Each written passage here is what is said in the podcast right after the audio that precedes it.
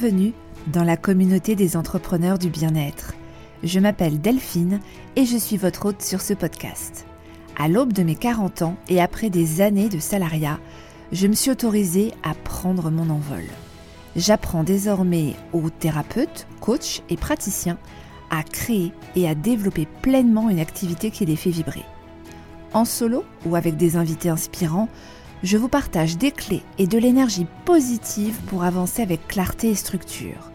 Pas à pas, démarrez, rayonnez, diversifiez votre activité pour vous sentir confiant dans un métier qui a enfin du sens.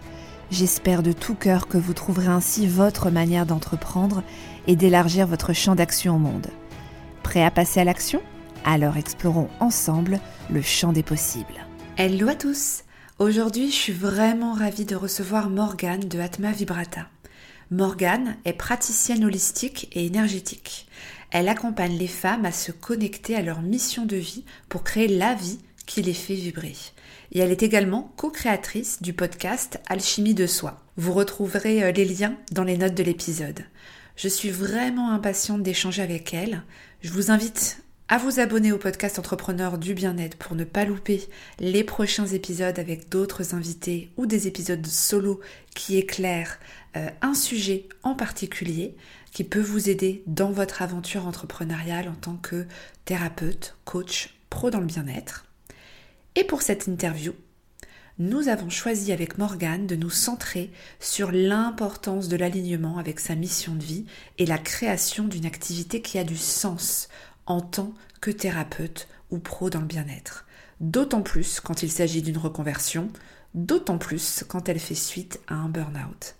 Notre échange met aussi en avant l'importance de s'écouter en tant qu'entrepreneur du bien-être. Allez, je vous laisse vous installer confortablement et vous laisse profiter de cette interview. Hello Morgane Coucou Delphine Vraiment contente de partager avec toi cet épisode. Alors je t'ai un petit peu euh, présenté euh, en amont auprès de, de nos auditeurs, mais peux-tu avec tes propres mots bah, te présenter? Bien sûr. Alors, je suis thérapeute holistique, psycho-énergéticienne et médium. J'accompagne principalement les femmes pour qu'elles puissent se libérer de leur blocage émotionnel et aller libérer et déployer leur potentiel pour créer une vie qui les fasse vraiment vibrer. Voilà, c'est ce qui, moi, me fait vibrer en tout cas, professionnellement, et c'est aussi euh, ma grande passion. Bah, c'est top parce que c'est vrai que le pitch du podcast, c'est justement de passer à l'action et de développer une activité qui a enfin du sens. Donc le, le sujet, euh, l'angle en tout cas euh, euh, à travers duquel on va on va faire toutes les questions lors de cette interview. Enfin, il était tout trouvé, combiné avec ton approche de l'accompagnement, c'est vraiment aligné. Quand on se lance en tant qu'entrepreneur dans le bien-être, mais surtout en tant qu'entrepreneur, c'est justement l'opportunité un petit peu de, de créer une activité à son image, qui nous ressemble, qui nous fait enfin vibrer. Et donc je sais que ton activité est finalement assez récente. Donc je voulais savoir comment toi tu avais découvert ta propre euh, mission de vie et puis euh, comment cela finalement a-t-il influencé ton choix de te reconvertir et de devenir du coup euh, coach? Eh bien, ça a été un long parcours, vaste question. c'est un projet qui a mis du temps à mûrir, énormément de temps. Il y a eu beaucoup de remises en question qui m'ont amené là où j'en suis aujourd'hui. Euh, même si j'ai toujours, euh, on va dire, utilisé les cartes ou plus euh, travaillé mon propre développement personnel, fait des soins à d'autres personnes, ça a toujours fait partie de ma vie. à la base, je travaillais avec les enfants. Et c'est vrai que j'adorais travailler avec les enfants. Mais il manquait ce, cet aspect accompagnement parce que forcément, quand on travaille avec des êtres humains, on remarque qu'il y a beaucoup de choses qui bloquent, il y a, il y a des émotions qui ne sont pas gérées, il y a énormément de problématiques. Et, euh, et je me suis dit au départ, punaise, mais j'aimerais vraiment pouvoir aider et accompagner euh, les enfants, peut-être dans un mieux-être. Donc, je m'étais formée aussi euh, à l'art-thérapie. Euh, et de fil en aiguille, donc j'ai continué à me former pour moi aussi, pour pouvoir euh, moi-même me développer et puis euh, travailler sur euh, mes émotions, sur certaines blessures type abandon, rejet, syndrome de l'imposteur notamment, ou tout ce qui me freinait dans l'instant. Et de fil en aiguille, je me disais ouais, mais, mais comment est-ce que je pourrais en faire un métier? Parce que je me sentais plus à ma place dans ce que je faisais, je me sentais plus ça vibrait plus du tout. J'avais l'impression de, de, de, faire un métier parce que euh, voilà, enfin, ça faisait des années, j'avais mon poste, j'étais directrice, euh, mais j'avais l'impression d'aller nulle part. Je me levais le matin, je ressentais rien spécialement et euh, et je rêvais d'autres choses, mais à l'époque je ne savais pas quoi. Donc il m'a fallu beaucoup de temps aussi, et, euh, et c'est vraiment de par des concours des fois de circonstances aussi, et de vraiment d'un travail d'introspection, euh, et aussi beaucoup d'inspiration d'autres personnes, d'autres entrepreneurs qui se sont lancés, d'autres thérapeutes notamment, que je me suis dit d'accord. Donc en fait, ce que je sais faire et ce que je fais déjà, c'est en soi la base d'un métier. Mais ça sera à moi de créer mon propre métier. Et c'est quelque part ce que je voulais par le biais de l'entrepreneuriat, de pouvoir euh, créer, euh, créer ma manière de travailler avec les personnes avec euh, lesquelles j'ai envie de travailler aussi, et de pouvoir vivre à mon rythme et me développer, continuer d'évoluer dans quelque chose qui me fait plaisir, qui m'anime profondément. Oui, puisque finalement, ton approche, elle est, elle est assez riche en fait. Tu t'es formé du coup au, fil de l'eau, c'est ça? Tout à fait. J'ai fait, euh, il me semble, la toute première formation, puisque j'ai pas eu besoin de, formation, on va dire, pour les cartes, le pendule, les soins, vu que c'est quelque chose que j'ai, on va dire, euh, hérité de, ma famille, qui était déjà euh, très présente dans ma famille. Mmh Donc forcément, j'ai grandi dans ce milieu-là aussi. Euh, mais c'est vrai que j'avais envie, je suis quelqu'un de, très, euh, malgré finalement cette approche holistique, de très scientifique, très euh, pragmatique, et j'avais euh, envie d'avoir des, des bases solides au niveau psychologique pour pouvoir vraiment accompagner, j'ai envie de dire dans le dur, quoi, dans, dans les, blocages profonds, traumas, etc., ou vraiment pouvoir lever en fait des blocages et enclencher finalement aider à enclencher des ressources pour la personne. Donc j'ai fait de l'art thérapie, je me suis formée en programmation neurolinguistique, plus tard en EFT, euh, je suis repartie dans des soins euh, énergétiques et quantiques. Au final, j'ai euh, j'ai cherché des outils pour moi-même pour pouvoir aller plus loin sur certains blocages que j'avais euh, ou certaines blessures émotionnelles. Et c'est en voulant moi-même m'accompagner que j'ai découvert des outils et après que j'ai décidé de me former. Ouais, donc c'est vraiment aussi bah, quelque chose que tu que tu vas faire sans doute en, en continu, j'imagine. Ça, ça s'enrichira euh, au fur et à mesure. Petit arrêt euh, avant d'enchaîner, de, mais euh, Atma Vibrata, c'est le nom du coup de, de ton entreprise. Qu'est-ce qu'il y a derrière ce nom en termes de valeur, en termes de euh, finalement de, de ressenti ou d'émotion que tu dégages à travers ce nom-là? Atma Vibrata, j'adore cette question. Atma Vibrata, donc Atma, euh, c'est un mot sanskrit qui parle de, de l'esprit en nous, de la flamme première du souffle divin, donc divin euh, de manière très large, mais en tout cas ce souffle universel qui nous anime tous et qui fait qu'on est une partie de ce grand tout. C'est un peu notre essence profonde. Et vibrata, donc ça retranscrit ce, ce mouvement vibratoire, cette ligne directrice qui nous conduit. Le principe de d'atma vibrata, donc c'est c'est pas un mot que j'ai recherché, c'est vraiment quelque chose, euh, c'est une appellation qui m'est venue euh, quand euh, je me disais je veux créer une entreprise à mon image qui retranscrive mes valeurs et qui retranscrive ce que ce qui m'anime profondément, c'est-à-dire accompagner quelqu'un vers la réalisation de soi ou dans sa réalisation de soi.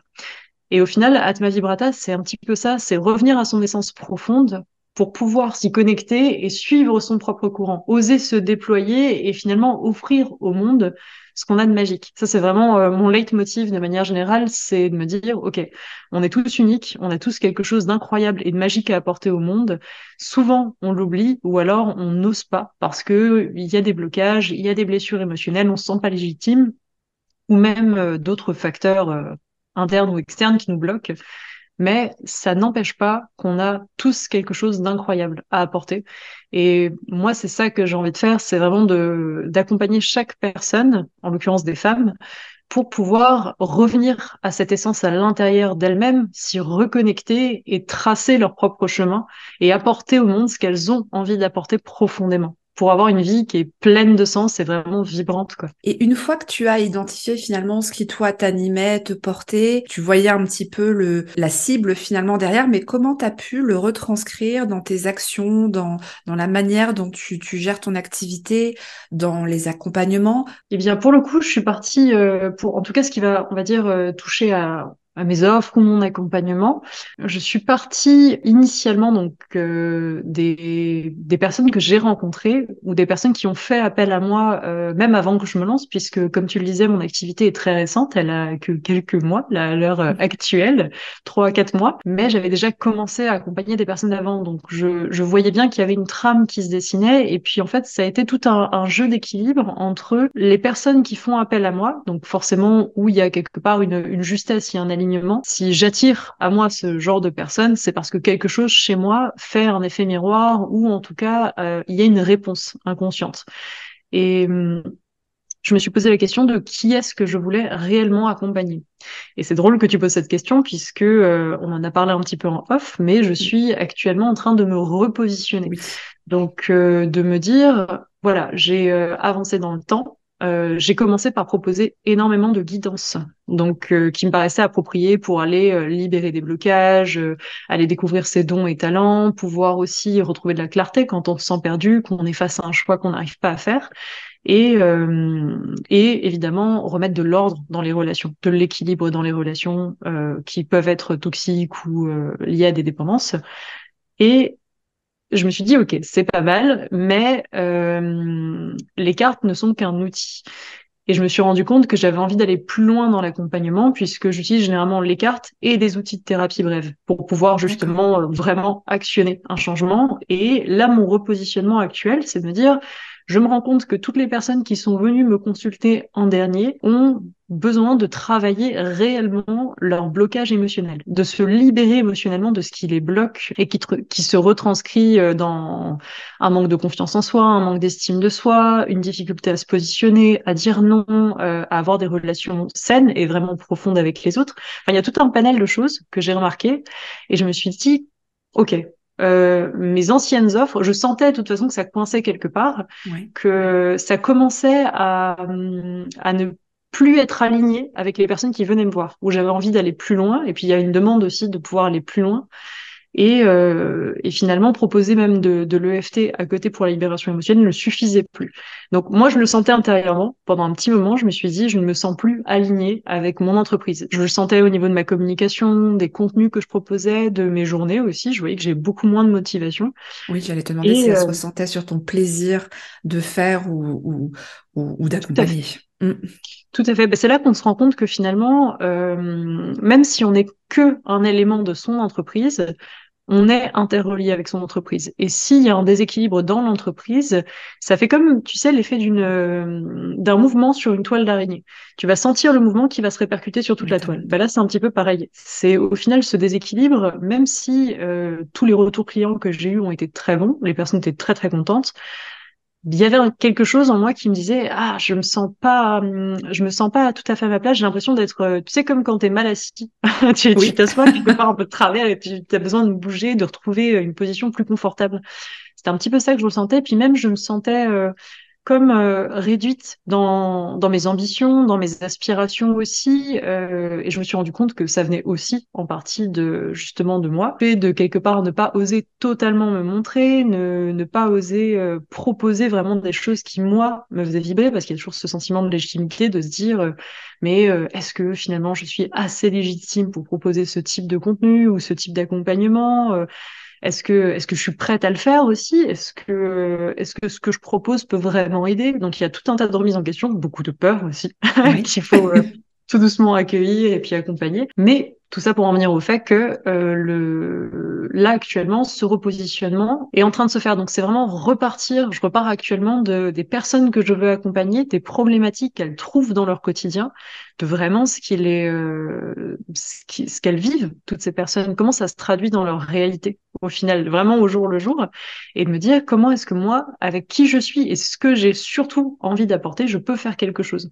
Et c'est, euh, je pense que c'est un petit peu un renouvellement, c'est une nouvelle peau, et je pense que dans l'entrepreneuriat, c'est c'est quelque chose d'assez s'adapter, réajuster, etc. C'est ça, on, on itère au mm. final.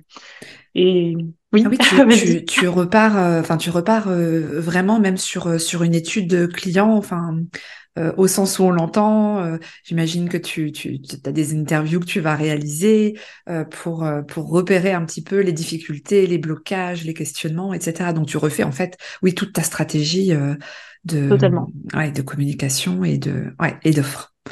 Totalement. Et pourtant, tu vois, on n'est on est pas si éloigné hein, de, de, de, on va dire, de la stratégie que j'avais mise en place avant et celle actuelle. On n'est pas si éloigné au niveau du client. Ouais, mais T'es dans les premiers temps en plus euh, du lancement d'activité. Et c'est vrai qu'on se rend, on imagine plein de choses aussi, je pense, avant de, avant de se lancer. Et quand on y, est concrètement confronté, bah la réalité fait que ah mais c'est pas tout à fait ce que j'avais en tête au départ. On réajuste, on réajuste. Et puis finalement ce qu'on avait imaginé redevient bancal puisque on a vu trop d'écart entre les deux. Et donc refaire quelque chose, une passe finalement derrière tout ça, ça me semble pas du tout incohérent mais même plutôt une une belle démarche de, de oui, de remise en question et de d'amélioration continue, hein, vraiment. Je te remercie. C'est vrai que je j'ai remarqué ça même avant quand j'ai préparé mon projet entrepreneurial, donc les euh, de mars à août, toute cette période-là, j'avais des idées. Et, euh, et, du coup, j'avais en plus cette tendance à être vachement euh, perfectionniste, à me dire ah oui, mais il faut que ce soit parfait, etc., à me, monter le bourrichon, mais de manière incroyable. Et finalement, quand j'ai été confrontée à la réalité du terrain, bon, bah, il y a beaucoup de choses qui ont bougé. Où je me suis dit, ah, bah, je me suis beaucoup trop pris la tête. Et au final, c'est plus par l'action, par euh, le, le, rapport à la réalité euh, et à ce qui se passe par rapport aux personnes qu'on croise et avec lesquelles on travaille, qu'on se rend compte finalement, et puis qu'on trouve des nouvelles idées, que finalement on propose quelque chose de beaucoup plus affiné. Et c'est vrai que maintenant, j'ai, je n'irai plus perdre autant de temps sur des détails. Je me dis, voilà, je pars à l'essentiel et je vais itérer au fur et à mesure. J'aime beaucoup cette phrase qui dit, si tu te sens fier des offres que tu proposes, c'est que tu as mis trop de temps à les proposer. J'aime mhm. beaucoup cette phrase parce que toujours, euh, toujours se lancer quand euh, même quand on a le sentiment que ce n'est pas euh, c'est pas parfait. Au contraire. Totalement, totalement. Et puis c'est surtout comme ça en plus qu'on va pouvoir vraiment créer des accompagnements et des offres qui sont hyper solides, puisque les personnes qu'on va voir vont forcément nous faire des retours, et puis on va voir en fait littéralement en séance le feedback qu'on a.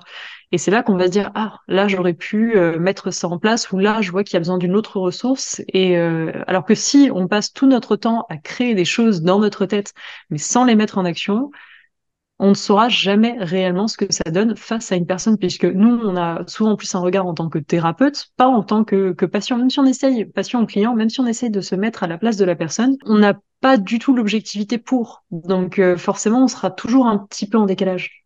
Ouais.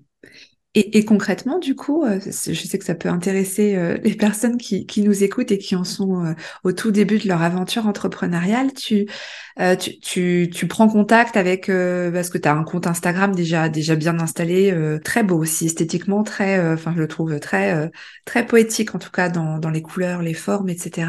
et les contenus. Comment tu procèdes, du coup, pour, pour affiner ces problématiques clients que tu serais amené à rencontrer?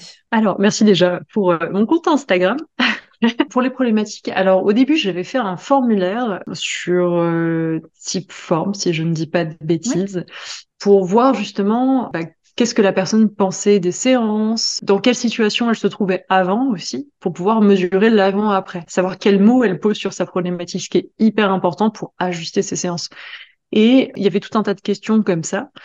Et finalement, j'ai laissé tomber parce que je trouvais ça euh, assez chronophage. Et puis, généralement, les, les personnes qui viennent nous voir en sens, c'est déjà si elles nous font un retour, c'est déjà bien. C'est difficile de demander plus après séance parce que mm. la personne est occupée, elle, euh, elle part dans un nouvel élan et elle se dit bon bah maintenant j'ai envie de vivre, j'ai envie de faire plein de choses, je vais concrétiser mes projets. Elle sort de là, elle est motivée, elle a vraiment la niaque d'avancer et puis finalement elle laisse derrière elle la séance, ce qui est plutôt bien, c'est bon signe. Mais c'est plus difficile d'avoir des retours dans ces cas-là. Ouais. Donc généralement, ce que je fais, c'est que vu que là, dans les séances, en tout cas que je propose encore actuellement et qui vont peut-être bouger en début d'année, euh, je propose toujours des livrets pour aller plus loin en autonomie, euh, mhm. avec tout un tas de ressources, de clés supplémentaires, des méditations guidées, pour euh, vraiment accompagner euh, de manière personnalisée la personne après sa séance. Et j'en profitais justement de au moment d'envoyer le, le livret, donc dans les 24 à 48 heures, de demander un petit retour sur Google. Et généralement, ce que je fais, c'est que dans les deux, trois jours, généralement, j'ai des nouvelles de la personne qui me renvoie un petit message pour me dire, ah, c'est super, ça a bougé, et puis ci, et puis ça, et j'ai vécu ça. Et euh, je vais en profiter. Je vais me dire, voilà, la porte est ouverte, je vais poser des questions. Je vais poser des questions de, OK, comment tu sens? Et puis là, tu dirais que tu te sens comment? Je vais récolter de l'information dans ces moments-là. et ne pas hésiter à poser des questions aussi euh, sur le service pas sur ma qualité en tant que praticienne parce que ça c'était euh, j'ai vu beaucoup de personnes faire ça. Et finalement euh, ce qu'on fait en tant que praticien c'est euh, on met en place avec nos outils on va dire une, une méthode une stratégie lors de la séance. Mais c'est cette stratégie qu'il faut travailler. Et il faut pas y mettre sa valeur personnelle parce que sinon on tombe vite dans le mieux le dissocier. Exactement totalement. Et en fait, c'est le, le, fait de poser ces questions euh, après qui me permet de, de poser des mots quand je vais euh, vouloir améliorer quelque chose. Ou souvent, ce que je fais, c'est que euh, quand une personne m'envoie un message sur Instagram, par exemple, pour euh, avoir des renseignements sur un rendez-vous parce qu'elle a une problématique, je vais prendre le temps de noter les mots-clés qu'elle m'a dit avant la prise de rendez-vous, de comment elle se sent. Donc ça va être des petits bouts d'expression, ça va être euh, bah, par exemple je me sens perdue, j'ai du mal à faire un choix, j'arrive pas à me positionner. Et c'est ces tout petits mots là que je vais noter de côté en me disant voilà je me fais un référentiel de mots clés et ça va vraiment m'aider à structurer. Je vais après bon, je suis très euh, on va dire je euh, retrouve ton approche scientifique que tu évoquais au début très analytique et objectif mais c'est top. Totalement, mais c'est vrai qu'après tu vois, je vais regrouper les mots et puis voilà, bon, moi je suis très euh, très structure, les petites cases etc. Mais, euh, mais c'est vrai qu'en fait, on... le simple fait de, de s'imprégner aussi euh, émotionnellement de ce que ressent l'autre, de, comprendre ce que l'autre vit euh, vraiment et de poser des mots dessus, ça va nous permettre d'avoir une idée de réponse. Et après, ben, on va la travailler, l'améliorer. Et puis, il n'y a pas d'offre parfaite. Il n'y a que des ébauches qu'on va venir sublimer et, euh, et étoffer au fur et à mesure du temps et voire totalement transformer pour quelque chose d'encore plus beau. Mais euh, c'est de toute façon c'est un échange entre le praticien et, euh, et le client. Donc euh, en fonction de l'évolution du praticien, l'évolution du client en face bah, va changer aussi. On va avoir d'autres types de personnes. Je pense que l'offre parfaite se situe justement au point de rencontre des deux en fait, du thérapeute et du client. Comme tu le disais aussi, voilà, tu vas évoluer aussi toi-même, tes compétences vont évoluer, ton, ton expertise va, va s'enrichir et de fait, tes offres vont aussi grandir euh, bah, au regard de toute cette expérience accumulée, etc. Ça a été quoi ton plus gros challenge euh, quand tu t'es lancé? Le, alors un mélange entre le syndrome de l'imposteur et euh, de la perfectionniste aiguë, très aiguë. Ouais. Ça a vraiment été le, le, plus gros challenge, tu sais, quand euh, tu, tu fais quelque chose que tu as recommencé 500 fois, et après tu dis, non, mais en fait, peut-être que je suis pas faite pour ça, peut-être que j'ai pas les capacités pour, peut-être qu'en fait, il me faut plus de formation, tu vois, ce piège de, il me faut plus d'informations, oh là là, il faudrait que j'apprenne ci ou ça ou ça, et puis bon... Euh, du coup, tu te retrouves à faire 15 formations euh, qui ne te sont d'aucune utilité, mais juste pour légitimer le fait que tu as envie de proposer un petit truc dans un de tes services. Donc, c'est même pas euh, que tu vas en faire un métier passion, c'est vraiment que tu as besoin de justifier tout. Et, euh, et puis finalement, euh, tu te rends compte qu'en plus, tout ça, tu n'en as généralement pas besoin. Tu, tu as tes bases avec lesquelles tu vas travailler. En fait, j'ai un tips là-dessus que j'aimerais partager. C'est ce que j'attendais. Nous sommes tout oui. je me suis rendu compte d'un truc. Dès que j'ai peur, j'y vais et c'est automatique. Maintenant, j'en ai fait un automatisme. Donc, euh, le fait de me dire, par exemple, euh, pour un, exemple réel en date euh, d'il y a deux trois semaines, j'avais peur de poster des stories un peu plus élaborées pour poser des questions, parler de mes offres. Je me suis dit, ok, tu comptes jusqu'à 3 et puis tu vas en fait. et, euh, et du coup, bah, c'est ce que j'ai fait. J'ai compté jusqu'à 5 parce que quand même, c'était difficile de démarrer. voilà. Mais je me dis, OK, à 5, par contre, tu te lèves, tu ouvres Canva et c'est parti en fait. Let's go, maintenant. Et euh, pas demain, tout de suite. Et le fait de, de me dire, pareil pour un salon, donc c'était mon premier salon, euh, je sais plus, euh, peut-être un mois, quelque chose comme ça ça m'a fait drôle parce que je me suis dit waouh, je vais me retrouver avec beaucoup d'autres thérapeutes. C'est ça, et puis moi c'est mon tout premier salon et ça fait peur en fait quelque part parce que là on s'affiche littéralement, on est euh, sur euh, la place euh, la place publique. J'en avais parlé dans un poste, j'avais l'impression d'être toute nue sur la place du village quoi. C'était un petit peu un petit peu délicat. Ça m'avait fait très peur, mais en fait je je réfléchis pas. Si d'instinct j'ai cette cet élan de me dire oui, à, tous les projets qu'on me propose, je dis oui, et ben du coup je m'y tiens. Mais euh, je vais pas réfléchir, je vais écouter mon instinct. Et euh, même si ça fait peur, j'y vais quand même. Euh, pareil pour le talk show que j'ai fait euh, dernièrement auquel j'ai participé. J'ai même pas réfléchi. Sur le coup, on m'a dit, hey, tu veux participer à un talk show? Je fais oui. Bien sûr. Et après, j'ai réfléchi. C'est top d'avoir euh, du coup cette, euh, cette réaction-là, ou du moins d'avoir identifié en fait ce qui pouvait être un frein, c'est-à-dire euh, les, les, petites pensées qui, qui tournent en boucle et qui d'un coup mettent, mettent des petits freins quand on veut se lancer, etc. Et au contraire se dire, bah non, là j'ai un doute, j'ai une peur, ça vient me travailler quelque part. Pourtant, mon premier instinct a été de dire, ah si, ça a l'air chouette et euh, de s'autoriser quand même, enfin, ou de dire euh, stop, ou euh, d'autres jolis mots à son cerveau pour lui dire d'arrêter de, de, trop douter, mais c'est bien d'avoir identifié ça. Totalement, puisque la, la remise en question, les doutes vont finalement arriver quelques secondes après. Donc si physiquement mon premier élan ça a été une ouverture, ça veut dire que c'est quelque chose qui est bénéfique pour moi et mon évolution.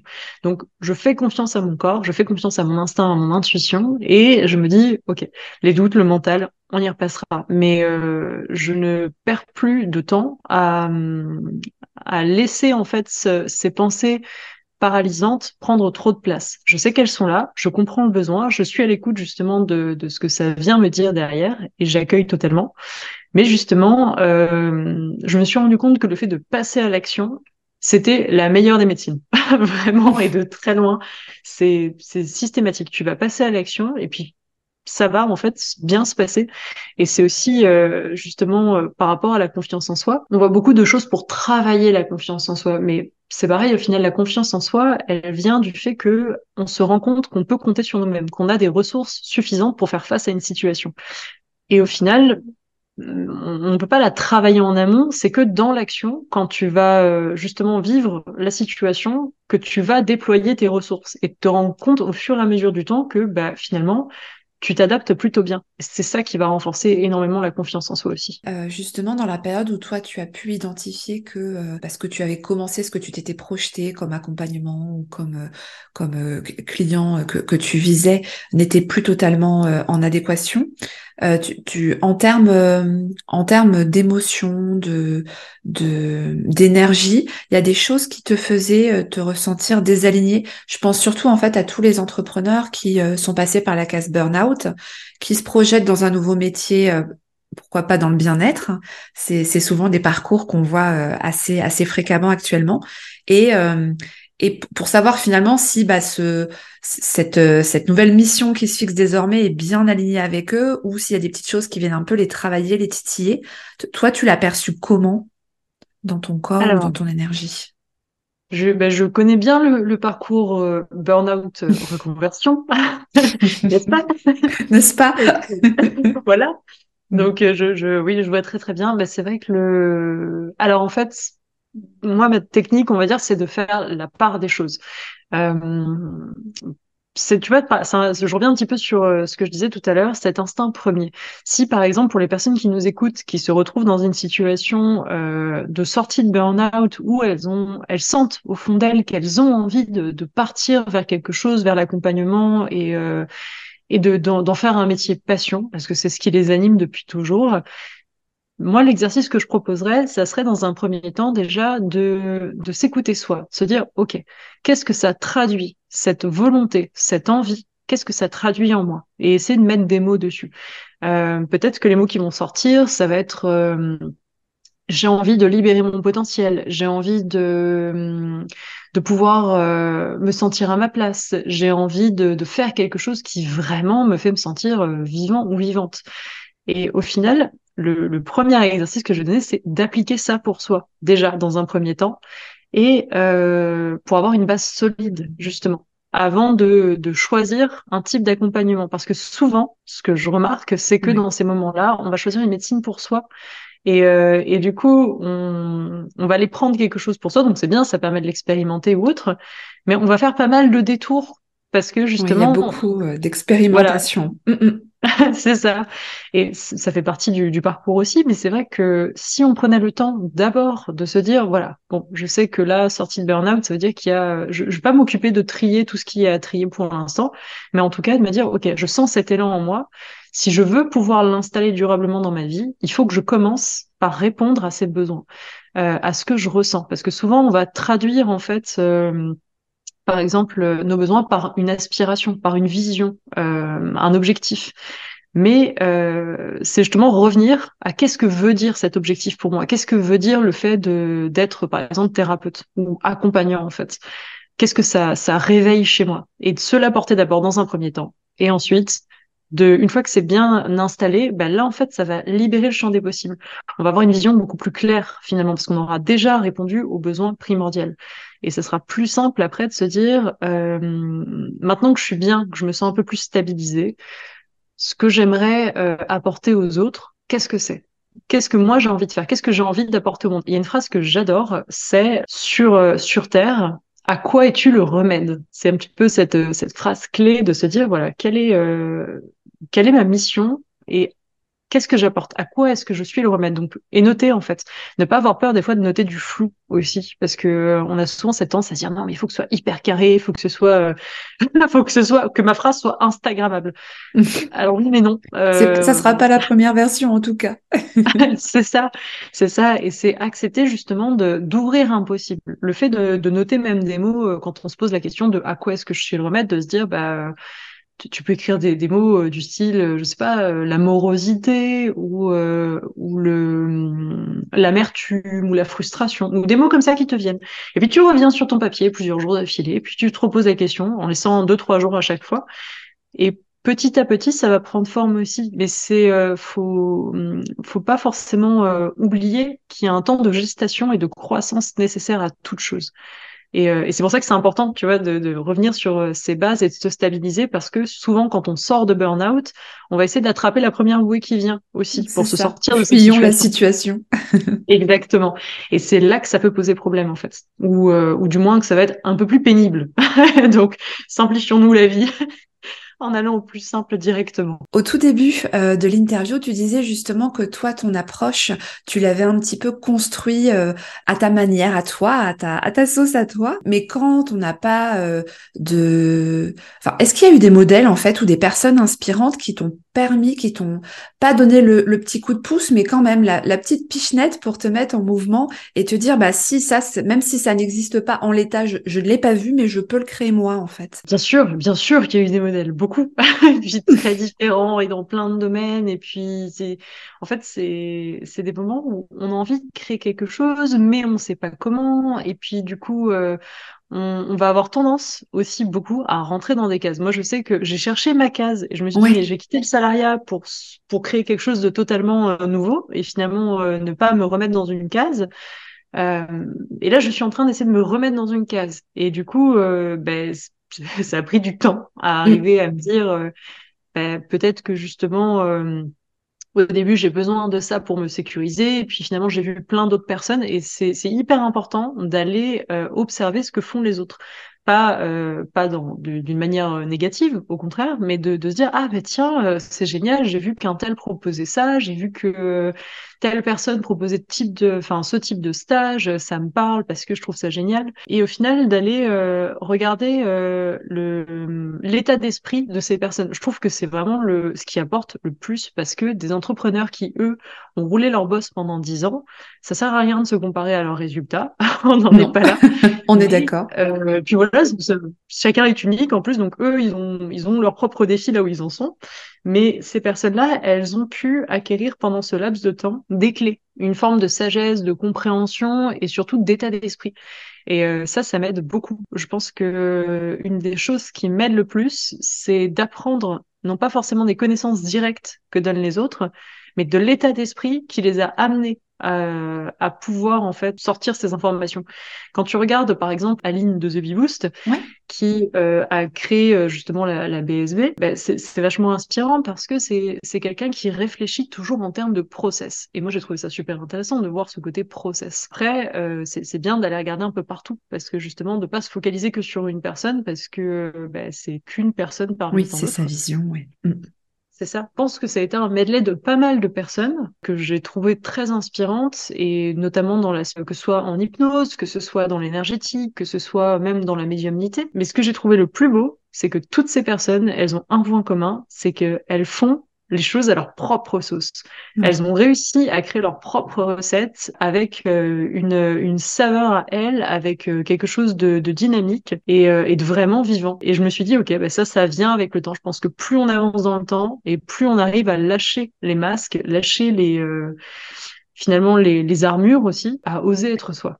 Oui, et puis tu te détaches peut-être aussi au début euh, quand, t'es pas forcément sûr euh, euh, de toi, etc. Tu t'attaches peut-être à des modèles préexistants en te disant bon bah c'est ça qui fonctionne ou autre, mais après au fur et à mesure bah, que tu expérimentes, que tu vois que ça fonctionne, bah il y a il y a tu mets vraiment ta signature, ton approche à toi et tu te le permets, tu t'autorises, tu t'en détaches en fait. Totalement, totalement. Bah, ça me fait penser à, à l'exemple une dame qui propose justement des guidances et pas mal d'autres choses énergétiques c'est son compte sur Insta, c'est Renaissance Intuitive, qui elle est euh, dans l'énergétique et qui ben, a réussi à totalement s'affranchir finalement des codes. Quand tu, tu regardes sa manière de d'être et de travailler, moi j'ai trouvé vachement mm. inspirante pour ça. C'est elle s'est dit, OK, je vais avec une bonne base de stratégie, ce qui est très important parce que oui, le, le, côté écouter son cœur et être dans l'inspiration, c'est bien, mais sans stratégie, c'est un petit peu... C'est ça, ça manque de fil conducteur. Il manque quelque chose, il manque la structure. Mais avec sa base de stratégie, plus du coup son, son côté euh, bah, écoute de soi et puis son mindset, elle a réussi à créer sa propre recette que je trouve vraiment euh, géniale, sympa, dynamique, fun et puis en même temps... Euh, bah, enrichissante aussi. Et puis, euh, bah, elle fait son truc. Et c'est ça, en fait, je pense, le, le but d'un entrepreneur, c'est qu'on puisse se dire, OK, cette personne, elle fait son truc. Elle est experte dans tel domaine. Et euh, associer l'expertise à la personne, au final. Je pense que ça, c'est... Euh, quand t'en arrives là, c'est que serait une belle, bon chemin. Ouais, oui, une belle évolution. On arrive doucement vers vers la fin vers la fin du podcast, mais je voulais savoir toi, qu'est-ce qui te plaît le plus dans ton métier? Ce qui me plaît le plus, ce serait le. En fait, j'adore quand euh, les personnes, à la fin de la séance, partent et que je vois ce côté, euh, il y a un changement dans le regard, dans le avant et après. Tu peux voir une personne qui se sent euh, totalement sous l'eau et qui va vraiment pas bien et qui est submergée par ses émotions à l'arrivée, totalement perdue, et à la fin, qui sait où elle va. Et ça, je trouve que c'est, pour moi en tout cas, c'est la chose pour laquelle je ressens le plus de gratitude, de pouvoir être témoin finalement de, de ces moments-là et d'accompagner une personne, ne serait-ce que sur un petit bout de chemin, et, et qu'elle puisse sortir de, de mon cabinet de travail ou d'une séance en se disant, OK, je j'y vais en fait là, je suis sûre de moi et j'y vais. Et ça, c'est le plus beau cadeau. Et ça ressemble à quoi ton quotidien? Parce que tu as lancé quand même beaucoup de, beaucoup de projets. Tu as le podcast, euh, tu parlais du talk show. Je sais que tu en as d'autres encore euh, à venir pour 2024. comment tu t'organises? Et puis, euh, et puis peut-être après, nous, nous parler quand même de, de tes actus à venir. Très bien. Ben, pour mon organisation, là, à l'heure actuelle, ça va dépendre en fait des créneaux sur lesquels j'ai les rendez-vous. Mais sinon, je vais essayer de me bloquer dans la semaine déjà une matinée, donc généralement le mardi, pour enregistrer euh, le, podcast que je propose avec euh, Alexandra de LTS Accompagnement. Et sinon, je vais essayer de me bloquer un jour, donc généralement le lundi, parce que je profite des jours où il y a le moins de clients, parce que le lundi et mardi, généralement, c'est, on va dire, les jours un peu plus... Euh, un peu plus calme d'une semaine. Et puis généralement, on voit tous les rendez-vous arriver sur la fin de la semaine. Donc, je, par anticipation, je vais me dire, voilà, je prépare mes contenus en amont. Donc, pas à, à laisser des blancs aussi dans mon calendrier, par exemple, éditorial, parce que je sais que je vais avoir de l'inspiration la veille et me dire, ah, j'avais une idée, c'est dommage. Et puis, euh, même si je la réécris après, que je la mets de côté, le jour où je la publierai, il y aura plus la même énergie. Et je trouve ça dommage. Donc j'essaye de laisser en fait la possibilité de pouvoir euh, intercaler des posts. Il y a l'aspect aussi euh, peut-être vidéo qui est en train de petit à petit euh, prendre de la place, donc qui est en cours de réflexion et d'élaboration aussi. En fait, c'est un mélange de tout un tas de choses puisque il y a toujours des opportunités qui se présentent. En fait, on peut très vite, euh, j'ai fait l'expérience de ça plusieurs fois, être submergé par tout ce qu'il y a à faire entre les rendez-vous, entre du coup le, le, customer care après en fait le rendez-vous, on va aller voir la personne, composer son livret, pouvoir avoir des échanges les réseaux sociaux qui sont très chronophages et tout ce qui est à côté en termes de projet, ben, on a vite fait de partir dans des semaines de euh, allez, 105, 115, 120 heures. Et parce que j'allais te demander ton équilibre de vie finalement si tu arrivais à, à, peu près le, le, le maintenir euh, dans ouais, le, style de vie que tu voulais aussi, en lançant ton mhm. activité, en ayant peut-être cette liberté, etc. Alors ça a été un, un grand challenge parce que comme j'ai un côté euh, très on va dire très déterminé. Donc du coup, je passais énormément d'heures à travailler sans voir le temps passer. Et justement, je, je l'ai fait en fait là sur les derniers mois et je voulais pas que c'est un impact sur mes séances. C'était pour moi hyper important puisque ben, mes séances me demandent quand même beaucoup de concentration, d'empathie, donc il faut être disponible pour l'autre aussi et puis être concentré surtout sur la séance. Et euh, je me suis rendu compte que j'étais euh, des fois à pas loin de reproduire un schéma de burn-out. Et je me suis dit, bon, t'es fatigué, t'as des tensions dans la nuque. À un moment donné, t'as les yeux qui piquent, tu vois que t'as mal à la tête, tu perds patience. Mm, mm. Ah, attention. Quelques signes. ouais, oui, t'as le petit, euh, le petit clignotant qui se. C'est ça. Et dès que je voyais ce clignotant, je me disais, ok, stop. Et, et j'ai appris. Donc au début, c'était plus difficile. J'avais beaucoup de mal à le faire. J'avais du mal à me dire, ok, je me prends deux jours de week-end parce que je me disais oui mais il y a ça à faire, il y a ça à faire, il y a ça. Et puis en fait j'ai appris à me dire ok l'entrepreneuriat ce n'est pas un sprint, c'est un marathon.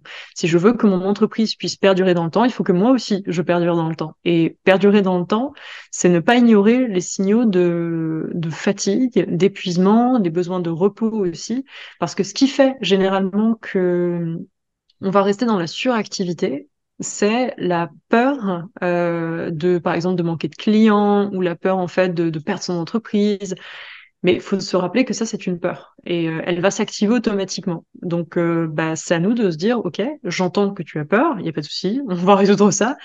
Mais là, j'ai besoin, mon corps a besoin de repos. Donc, je pense que le, le plus grand indicateur un bon entrepreneur, c'est l'état de son corps physique. Comment, comment on se sent, comment on va et de quoi on a besoin. Et juste, en fait, en respectant ce rythme-là, en apprenant à composer autour de son rythme biologique et psychologique et émotionnel, bah, on produit des choses qui sont mieux, que ce soit euh, des séances, que ce soit des contenus, que ce soit euh, même au fait notre équilibre général la capacité mentale est quand même euh, est quand même beaucoup plus présente effectivement. Mais c'est vrai quand on a des des, des, petits traits de personnalité comme tu évoquais tout à l'heure autour de la perfection, etc. C'est difficile de lâcher. On a quand même envie de produire des choses dont on est fier, etc. Donc se dire où je mets le curseur et puis se dire bah en l'état, voilà, on, on, on va y aller, c'est très bien et c'est ok. Totalement. Mm. Mais totalement. Et puis finalement, c'est euh, c'est beaucoup mieux quand on arrive à et surtout à s'accorder des temps dans la semaine vraiment primordial et vital, hyper important, parce que euh, la productivité et la créativité, ça s'essouffle très vite. Ça dépend de notre équilibre. Donc, si tu restes pendant deux trois semaines à, à vraiment euh, être en mode bulldozer, oui, ça va tu tenir vas le ressentir. C'est ça. Et puis, arrivé au bout de trois semaines, tu vas faire une crise existentielle et te dire oui, mais est-ce que je suis à ma place? Est-ce que je remets tout en question C'est ça. Alors que c'est juste, il y a juste besoin de, de se reposer. Et euh, se reposer, petit rappel, ce n'est pas rien faire, c'est faire une activité qui nous ressource. Voilà. Oui, j'allais te demander justement qu'est-ce qui te ressourçait, qu'est-ce qui te mettait en énergie et te permettait de, de repartir de plus belle? Moi, ça va être euh, le décrochage, le fait de totalement décrocher pendant euh, un jour ou deux, de profiter de, ma vie de famille, de profiter aussi de, la forêt, des, espaces naturels. De, ça peut être de lire un livre, ça va vraiment être de, de me mettre dans ma bulle, de, de reconstituer mon espace et d'en prendre soin. Et au final, ça me suffit amplement. Le fait de, de marcher aussi, de bouger, euh, j'aime beaucoup tout ce qui va être danse intuitive aussi, voir du monde, faire des sorties, segmenter finalement euh, les moments de vie, garder un moment pour euh, sa vie familiale, garder un moment pour sa vie professionnelle, pour sa vie personnelle aussi, parce qu'il faut pas oublier qu'on en a une, même si on est dans une, une famille, même si on a des enfants, même si on est marié, ou qu'on a des parents dont on doit s'occuper, peu importe, on reste un individu à part entière unique et on a besoin d'alimenter cette vie intérieure aussi pour rester connecté à soi et ne pas se perdre en fait. Parce que généralement, mm. quand on a fait un burn-out, c'est que on, on, a cette tendance à s'être oublié, s'être sacrifié. Donc, c'est se dire, OK, mais plus jamais. plus jamais. Je terminerai du coup avec euh, bah, les deux, questions signatures un petit peu du podcast. Qu'est-ce qui est important pour toi dans la vie? Mon équilibre. Je dirais que oui, c'est avant tout mon équilibre, puisque euh, bah, c'est le centre c'est mon centre et en même temps c'est la base de ma vie, je dirais. Est-ce que tu aurais une ressource à conseiller euh, aux personnes qui nous écoutent? Podcast, livre, euh, citation, quelque chose qui a pu toi euh, t'aider ou t'apporter beaucoup? En podcast, j'aurais conseillé le podcast, celui-ci déjà, et puis Alchimie de soi. lequel? Alchimie de soi. Je me demandais si tu allais le citer. Je l'aurais mis de toute façon en introduction. Bah, je, si tu m'y autorises, en tout cas, je vais faire Sois-en fier, mais oui, bien sûr que je t'y autorise. Alors, petit coup de projecteur sur Alchimie de soi, donc euh, un podcast qui euh, qui est en, vraiment en cours d'évolution également, qui évolue avec nous et dont le principe est d'aller transformer tout ce qui nous plombe en or, de pouvoir justement euh, aller euh, à l'intérieur de soi, à la rencontre de soi, mais avec fun et légèreté, sans prise de tête. On n'est pas là pour euh, pour du théorique, on est là pour du partage d'expériences et surtout pour partager nos, nos clés, nos tips, nos conseils et finalement co-créer quelque chose ensemble. C'est un petit peu l'énergie de base du podcast. Et en termes de, de phrases, il y a une phrase que j'aime beaucoup et qui, moi, m'a guidée un petit peu tout au long de ma vie, c'est tout destin commence par un grain de folie. Bah écoute, euh, c'est euh, c'est bien de, de terminer là-dessus. En tout cas, vraiment un, un, grand merci pour ta participation au podcast. J'espère que ça s'est bien passé pour toi. Tout à fait, tout à fait. C'était un moment euh, fort agréable. J'ai pas vu le temps passer et je te remercie de m'avoir proposé de vivre ce moment qui était hyper chouette. Non, bah c'était avec plaisir et puis de voir aussi une nouvelle entrepreneur se lancer, créer son activité. Euh, je trouvais ça chouette de pouvoir aussi le, le mettre en lumière. Donc donc vraiment merci à toi. Je vous souhaite à tous une belle journée et puis et puis je vous dis à très vite.